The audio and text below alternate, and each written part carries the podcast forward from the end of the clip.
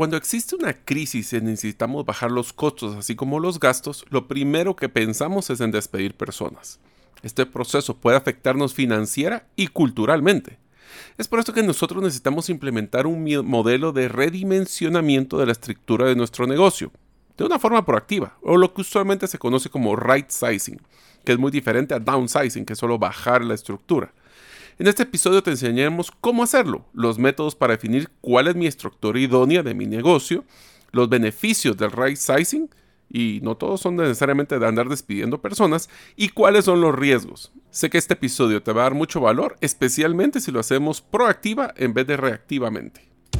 Soy Mario López Salguero, ex ejecutivo del mundo corporativo, ahora emprendedor en múltiples industrias como la aceleración de negocios, salud y bienestar, autogestión de documentos legales y plataformas basadas en blockchain. Cuando inicié mis emprendimientos hubiera ahorrado mucho tiempo y dinero de poseer a mano las competencias gerenciales y herramientas prácticas para manejar y acelerar mis negocios. Mi forma de devolver un poco de las bendiciones que he recibido en mi vida es este podcast, Gerente de los Sueños, que se enfoca en temas prácticos simples, relevantes y que puedas implementar hoy mismo. Aprenderemos la metodología comprobada para manejar y acelerar tu negocio, usando la analogía que manejar un negocio es como manejar un carro. La es las necesidades del cliente. La meta es nuestro plan estratégico. Las llantas delanteras es nuestro propósito y plan operativo. Las llantas traseras que nos dan tracción son las ventas y mercadeo. El motor es nuestro talento humano y lo que soporta el carro es el chasis con nuestras áreas de soporte. La gasolina que utilizamos para mover el carro es el flujo de caja. ¿Y quién mejor que el conductor como líder de la organización,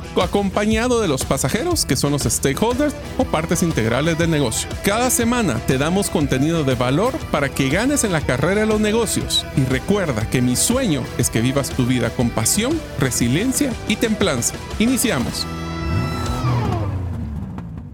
Hola amigos, bienvenidos al episodio número 141 del podcast Gerente de los Sueños. Como saben, mi nombre es Mario López Salguero y desde pequeño mi papá me enseñó a montar motocicleta. Recuerdo muy bien cuando viajábamos juntos a la antigua Guatemala a desayunar y varias veces nos atrapó la lluvia, pero aún así la pasábamos muy bien. Deseo agradecerte que nos escuches el día de hoy. Si todavía no eres parte de la comunidad de los sueños, no sé qué estás esperando, apúrate. Puedes hacerlo suscribiéndote a nuestros correos electrónicos uno a la semana, no más que eso, ingresando a la página gerente de los sueños.com o a través de nuestro listado de difusión de WhatsApp, enviando tu nombre al más 502, más 502 aquellos que nos escuchan fuera de la frontera de Guatemala y el número de celular 5017-1018. Repito, 5017-1018. Si algo nos enseñó la pandemia es que en un momento de crisis el primer lugar donde usualmente se ve de ahorrar es en la planilla. Pero puede ser que recortar personal tenga varios factores que afecten el desempeño de la organización. Algunos de estos efectos pueden ser la pérdida del conocimiento, si no se, conocimiento adquirido de la organización, si no se poseen documentados los procesos, como vimos en el episodio anterior. La incertidumbre y pérdida de talento bueno que buscará opciones al no tener una claridad del futuro de su posición. Si no se posee un estudio de carga laboral, puede ser que dejemos sobrecargadas a las personas que se queden, lo cual generará un sentimiento que están quemándose o que están sobresaturados. Podemos a veces cortar músculo y no solo grasa. Esto quiere decir que debemos de poseer un balance en definir quiénes son las personas que se encuentran brindando la propuesta de valor actual y futura y quiénes son los que lo soportan. Es común pensar que se debe de retener al personal de control, pero si cortamos por ejemplo ventas y producción, el control se vuelve secundario efectuamos o afectamos también a la cultura organizacional, lo, cual puede verse como una incongruencia con los valores de la empresa. Nuestros colaboradores son lo número uno, pero en cualquier tipo de bache en la organización es donde primero cortan. Y también podemos empezar lo que llamo yo un espiral de la muerte. ¿Cómo funciona la espiral de la muerte? Las ventas empiezan a bajar, recorto personal y entonces la atención de los clientes es peor, bajan más las ventas, bajan más los costos, bajamos más el personal y cuando sentimos estamos en una espiral sumamente complicado. Para evitar esto, debemos de realizar estudios constantes de cuál es la estructura idónea que debemos de tener en nuestro negocio, o lo que llamamos un right sizing. Y no es lo mismo que downsizing. Downsizing es solo recortar. Right sizing es tener el tamaño correcto. Y eso les voy a decir que es un promedio o una meta móvil. Porque cada día el negocio cambia. Porque las necesidades y los requerimientos de los clientes cambian. Este ejercicio lo deberíamos de realizar por lo menos cada tres años, sí amigos. Cada tres años tenemos que casi que hacer un presupuesto base cero y definir qué es la estructura que deberíamos de necesitar para poder llevarnos a los siguientes tres años. O también deberíamos de hacerlo en cualquier momento que existan cambios esenciales en nuestro modelo de negocio. Así que, ¿qué tal si hablamos primero ¿Qué es la diferencia entre right sizing o tener un redimensionamiento versus downsizing, que es una reducción de la estructura organizacional? Es un error común pensar que el redimensionamiento es solo equivalente a reducir el tamaño de un negocio. Pero si bien tanto el redimensionamiento como la reducción o, lo que es el downsizing a menudo requieren reducir una fuerza laboral y reestructurar ciertos sistemas, sus objetivos usualmente son bien diferentes. La reducción de personal suele ser una medida de emergencia en tiempos de dificultades económicas para que las empresas puedan mantener la rentabilidad. Las empresas reducirán el tamaño de su fuerza laboral para evitar mayores despidos, reducción de otros tipos de gastos o de eh, costos. Un dimensionamiento correcto o right sizing se trata de menos de reducir costos y más enfocarse en cumplir nuestros objetivos organizacionales. El proceso de redimensionamiento se trata de encontrar el tamaño y la estructura adecuada para la empresa, lo que nos va a permitir implicar en no tener que reducir o salir de personas porque estamos las personas correctas, pues posiblemente en el lugar correcto. Así que, ¿qué tal si hablamos de qué es ese redimensionar la fuerza laboral? El redimensionar la fuerza laboral significa definir las descripciones de los puestos y reorganizar las estructuras de los colaboradores para mantener una eficiencia, así como equipar adecuadamente a la empresa para cumplir sus objetivos. Esto, como les mencioné, cambia todos los días, así que tenemos que estar haciendo una actualización cada cierto tiempo.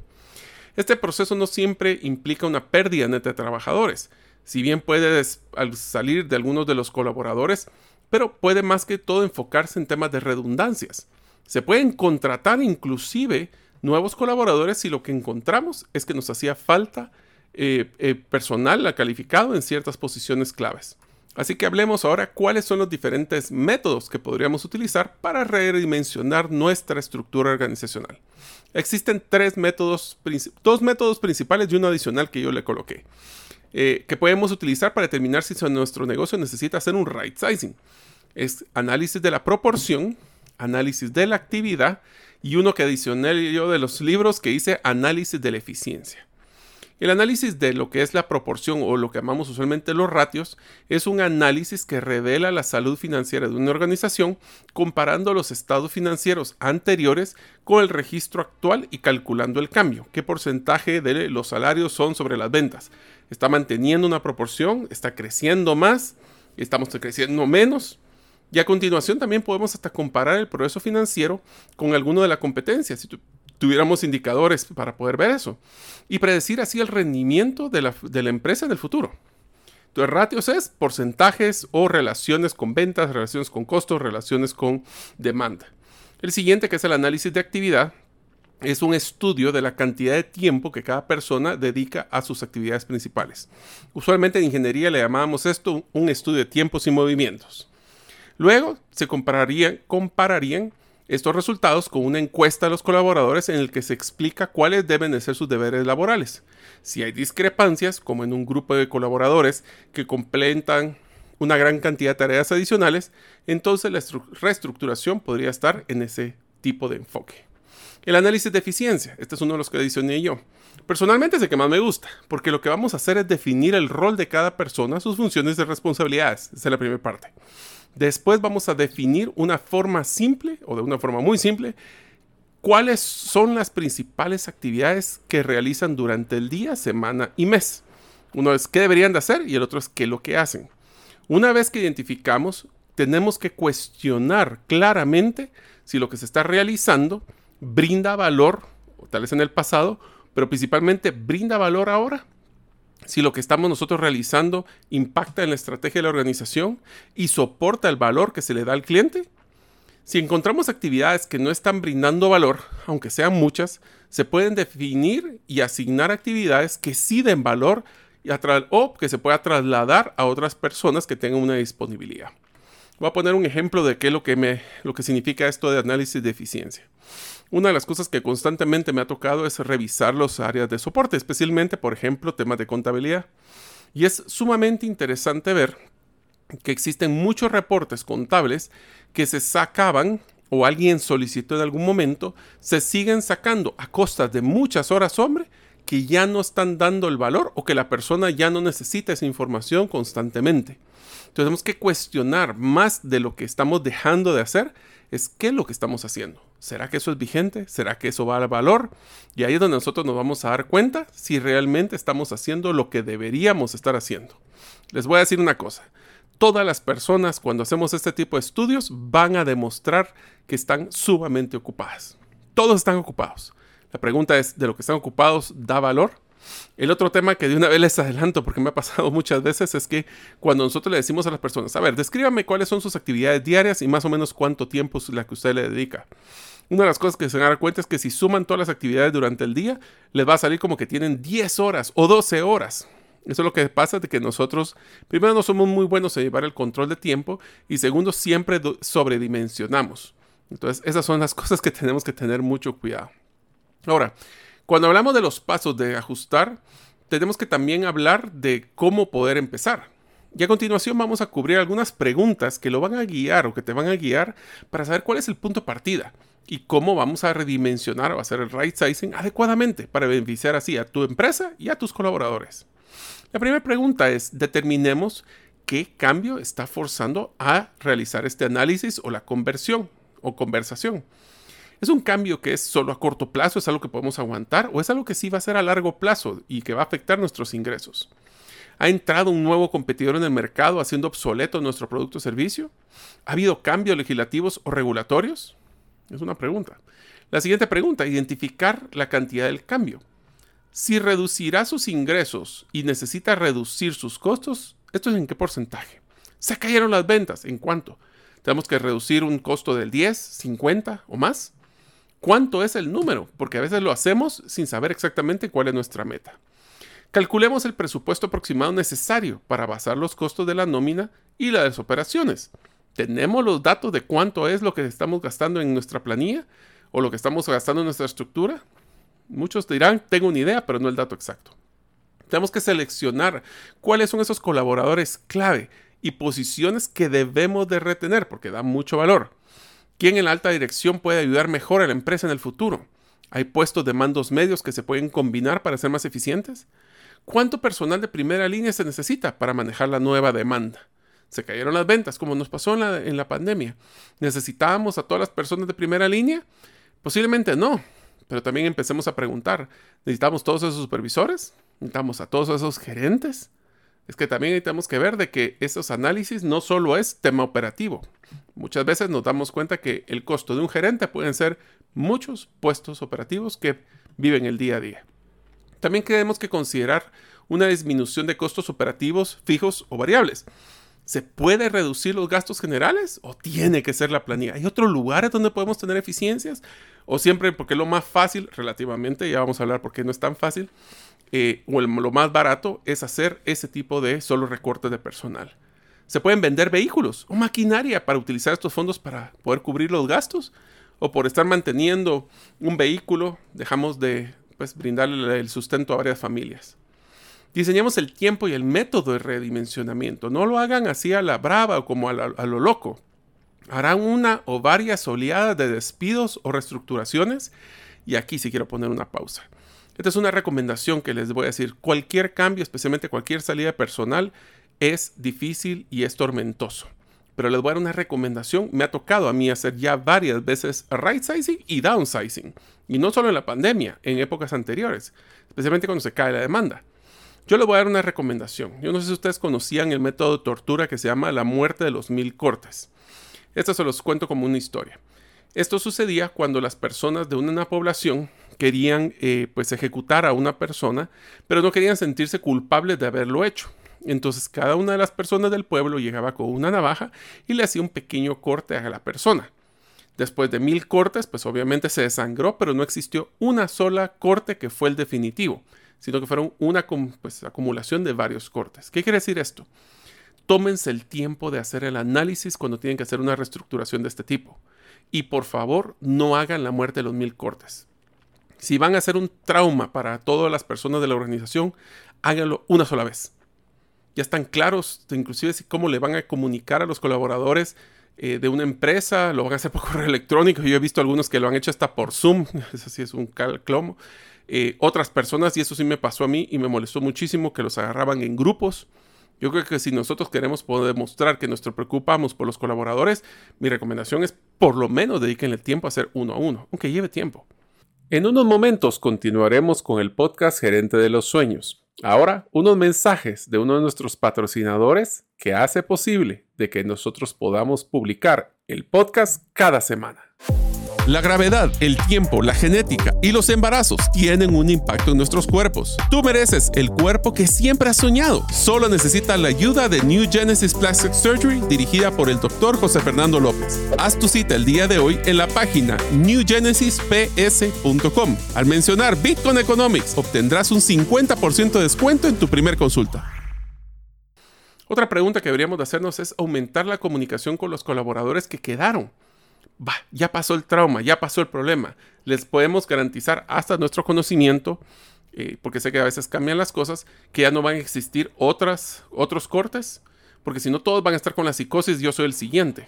Eso me pasaba cuando me tocó hacer un downsizing, no fue right sizing, sino que tuvimos que hacer la baja, que las personas cuando me miraban entrar tenían miedo porque sentían que yo era el que, como era recursos humanos, era que iba a ir a despedir a las personas. ¿Cómo podemos dar una sensación de cierre? De este proceso difícil y la seguridad a los colaboradores restantes mientras se realizan los cambios, en este caso la fuerza laboral.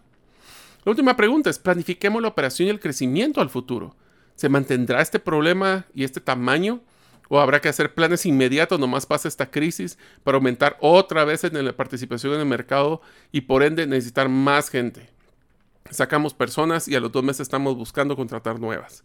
Yo sé que no tenemos una bola de cristal, sé que esto es un tema difícil, no solo difícil porque es emocional, sino porque como no tenemos una bola de cristal, nunca sabemos exactamente cuánto va a durar.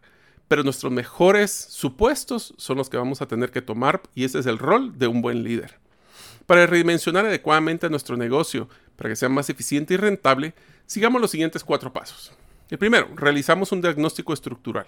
Analicemos los diferentes departamentos y funciones de la organización, utilizando uno de los métodos enumerados anteriormente. Comprendamos para qué está diseñando cada rol y cómo contribuye a los objetivos de la organización. Algunos métodos de, redimensionamiento que los mencionamos y ahorita les voy a adicionar unos cuantos más, nos van a ayudar a poder hacer ese análisis. Yo sé que eviten hacerlo más subjetivo y ya traten de hacerlo más de forma eh, analítica. Por ejemplo, podemos ir a ver los centros de costo. Estos centros de costo de la empresa nos están añadiendo eh, un valor, están beneficiándonos directamente. Nuestros departamentos de contabilidad, marketing, investigación y desarrollo utilizan una cantidad desproporcionada de activos. Si es así, bueno, ahí podemos poner nuestro ojo. También tenemos que tomar en cuenta equipos o departamentos basados en el rendimiento. Si una empresa ha estado realizando entrevistas de evaluación de desempeño y revisiones eh, esporádicas del desempeño laboral, identifiquemos a las personas con el desempeño más bajo hay que ser justos también con las metas, ¿verdad? Porque he visto algunos departamentos que cuando quieren sacar a una persona les ponen metas altísimas y después esa es la excusa para poder sacarlos. Esto pues va a ser una opción natural para eliminar cualquier tipo de eh, personas que no están cumpliendo o llegando a la talla. Algunos de los métodos que también utilizan para hacer esta identificación es a veces basados en la antigüedad. Algunas empresas prefieren retener a los colaboradores a largo plazo que los que recientemente han entrado a la organización. Y pues obviamente puede ser que estas personas anteriores tengan un mejor rendimiento. La famosa frase que dice último en entrar, primero en salir, aunque usualmente se dice para inventarios. También sugiere pues que eliminemos a los colaboradores recién contratados, por encima al personal ya antiguo en función de la permanencia en el, en el empleo. Tiene una ventaja al hacer este análisis de la antigüedad y es que obviamente los más nuevos tienen una menor carga laboral. ¿En qué sentido? Pues que sus prestaciones todavía no han llegado a volúmenes altos, lo cual también tiene una desventaja, usualmente los antiguos tienen salarios un poco más altos y que su permanencia va a seguir acumulando pasivos de un valor más alto. Durante todas estas etapas podremos encontrar eh, que pues el ser despedidos no es fácil. y que inclusive puede existir brechas de experiencia que se van a tener que llenar cuando veamos, cuando saquemos a las personas. Y en el momento que ustedes comprendan, tengan documentados los procesos y entendamos el valor de cada departamento y cada colaborador y cómo ayuda a la empresa, más fácil va a ser para tomar las decisiones. Este, la primera parte fue reducir, eh, realizar este diagnóstico estructural con estos métodos que les mencioné. El segundo es identificar los roles y personal esencial, que lo mencionamos anteriormente. El diagnóstico estructural debe profundizar su comprensión de cada rol de la empresa. A partir de ahí podemos determinar qué roles son esenciales para el éxito de la organización. Este paso también nos va a dar una comprensión de los colaboradores que necesitamos conservar. Depende de nuestro nivel de experiencia o la experiencia que tiene el colaborador, vamos a poder determinar cuáles son esas piezas claves. En este paso no solo debemos de ayudar a determinar quién se conserva, sino que también informar a nuestras decisiones sobre dónde necesitamos trasladar a veces recursos o personal. ¿Qué tal algunas de estas preguntas que les pueden ayudar? ¿Qué tal esta posición? ¿Qué tan difícil es de llenar este puesto? Es un puesto que puede ser fácilmente eh, llenado o puede, hay personas que pueden fácilmente eh, aplicar a este puesto. ¿Qué tan crítico es este rol para nuestro éxito? Aquí utilizamos, y les voy a contar la experiencia que tuve cuando hice un, mi último downsizing, es que hicimos una, una, pues incluir a cada uno de los líderes de cada, de cada uno de los departamentos y empezamos a hacer simulaciones. Yo sé que la simulación es mejor hacerla como simulación que cuando ya toca decir, bueno, necesito tres personas de tu departamento. Y nos damos cuenta de que a veces nuestro apego hacia las posiciones, no digamos las personas, las posiciones y las funciones, es más un apego emocional que uno real. Es por eso que tenemos que pensar si las posiciones que estamos evaluando protegen a la empresa del riesgo o garantizan su futuro eh, éxito.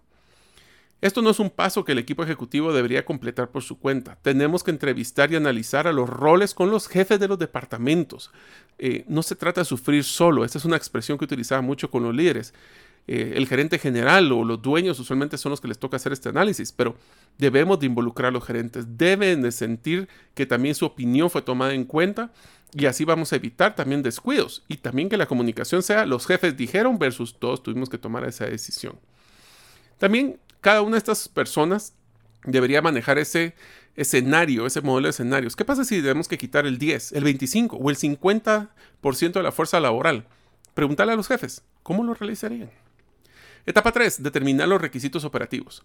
Comprendamos el costo total de nuestra fuerza laboral, ya lo mencionamos, que equivale al informe completo de los costos laborales y generales que se destinan a sus colaboradores. Mi recomendación, saquen el listado de todas las personas de la planilla, cuánto es su salario fijo y variable, porque acuérdense que si hay una caída eh, de ingresos, puede ser que estén teniendo una caída de, su compensación variable las personas que lo tienen y el costo total de la fuerza laboral para determinar desde los pasivos, cuánto tienen de pasivo, antigüedad, todo. Miren, lo que hay que tener es la foto completa.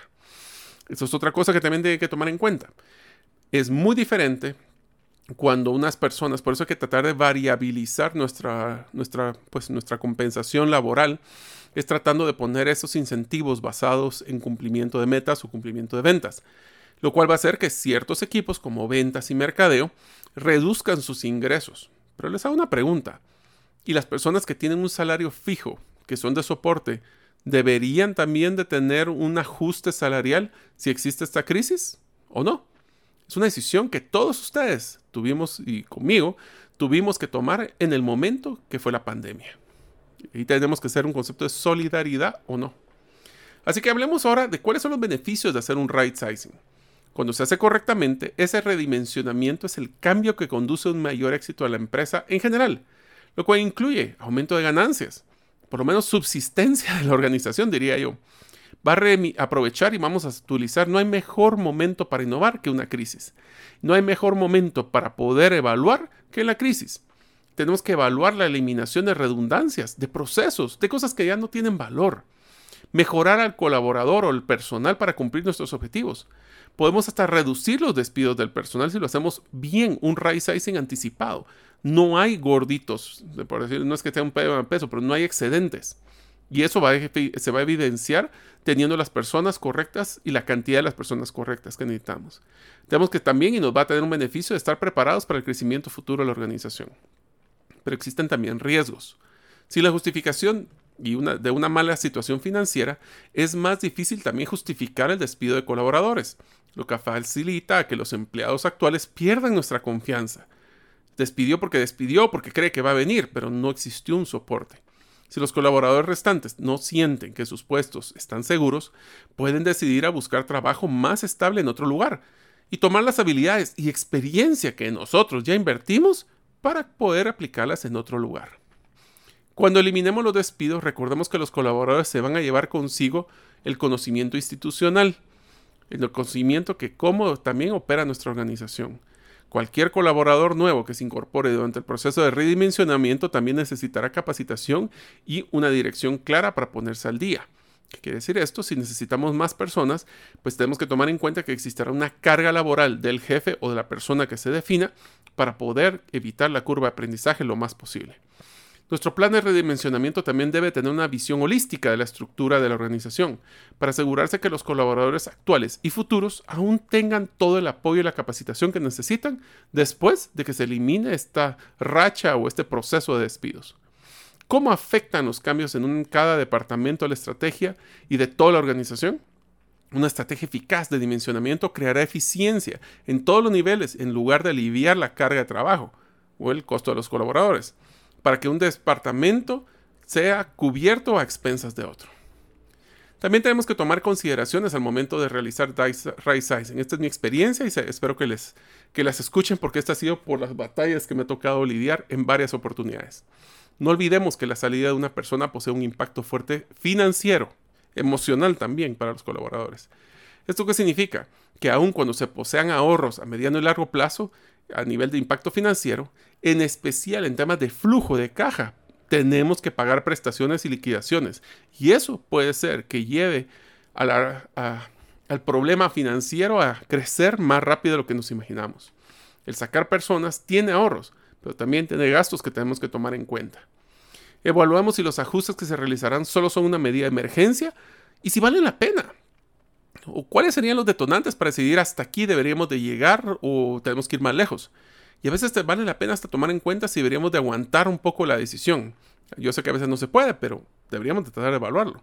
Recuerdo que las personas buscan, recuerden que las personas buscan estabilidad porque al hacer cambios sustanciales también genera incertidumbre. Y son los buenos usualmente los primeros que van a buscar opciones fuera porque tienen las competencias para poder buscar trabajo. Al momento de realizar un ajuste de responsabilidades, recuerde que la percepción de las personas es que la carga laboral se va a incrementar o se ha incrementado. Y pueden ser solidarias en el corto plazo, pero principalmente si es un tema de emergencia. Pero tomemos en cuenta que se va a crear una expectativa donde van a esperar adicionales compensaciones por el trabajo adicional. A veces se puede, a veces no se puede. Es una decisión bien interesante. Eh, porque yo he escuchado, da gracias que tienes tu trabajo, pero ese da gracias no necesariamente genera solidaridad. También tomemos en cuenta que los ahorros más grandes también vienen de las jerarquías más, más grandes o más altas. Es común creer que el ahorro, el ahorro debe de ser los equipos operativos, pero ahí es donde están los salarios más bajos. En el análisis del right sizing, un gerente puede ser equivalente a varias personas operativas, las cuales pueden que sean de pues, familias que poseen necesidades de sobrevivencia más alta que posiblemente, y no estoy diciendo que todos los gerentes sean igual, pero sí algunos gerentes. Así que en conclusión, debemos de mantener un negocio lean o un negocio ágil. Y esto significa realizar análisis de la estructura y el dimensionamiento constante antes que una crisis nos obligue a realizar los cambios. Los quieren hacer porque le quieren hacerlos o porque los obligan a hacerlos. Y esos cambios pueden ser apresurados y pueden impactar severamente a nuestro negocio actual o, más importante, en la sostenibilidad del futuro. Cuando contratemos una plaza nueva o nos hagan la solicitud de una plaza nueva, mejor dicho, siempre tenemos que ser sumamente críticos sobre la necesidad de la misma. Así como también hemos hablado de right sizing, esa plaza nueva es por una necesidad puntual, es un pico de demanda o realmente es algo que ya es necesario para largo plazo. ¿Es un necesario o es un ideal? Contratemos a personas con las capacidades de adaptación, ya que si algo nos han enseñado es que es necesario cambiar a veces los roles radicalmente y necesitaremos talento que esté dispuesto a cambiar con nosotros. No son procesos fáciles, pero si nosotros tenemos un modelo right sizing permanente, créame que las crisis van a ser más fáciles de manejar. Espero que este episodio les haya gustado y nos vemos en el próximo de episodio de Gerente de los Sueños. Muchas gracias por escuchar este episodio del podcast Gerente de los Sueños. Recuerda que si deseas recibir la infografía de este episodio, solo debes hacerlo inscribiéndote en la comunidad de los sueños en la página gerentedelosueños.com o enviando tu nombre al WhatsApp del teléfono más 502 50 17 10 18. Nos vemos en el próximo episodio y que tus sueños de esta semana se vuelvan una realidad.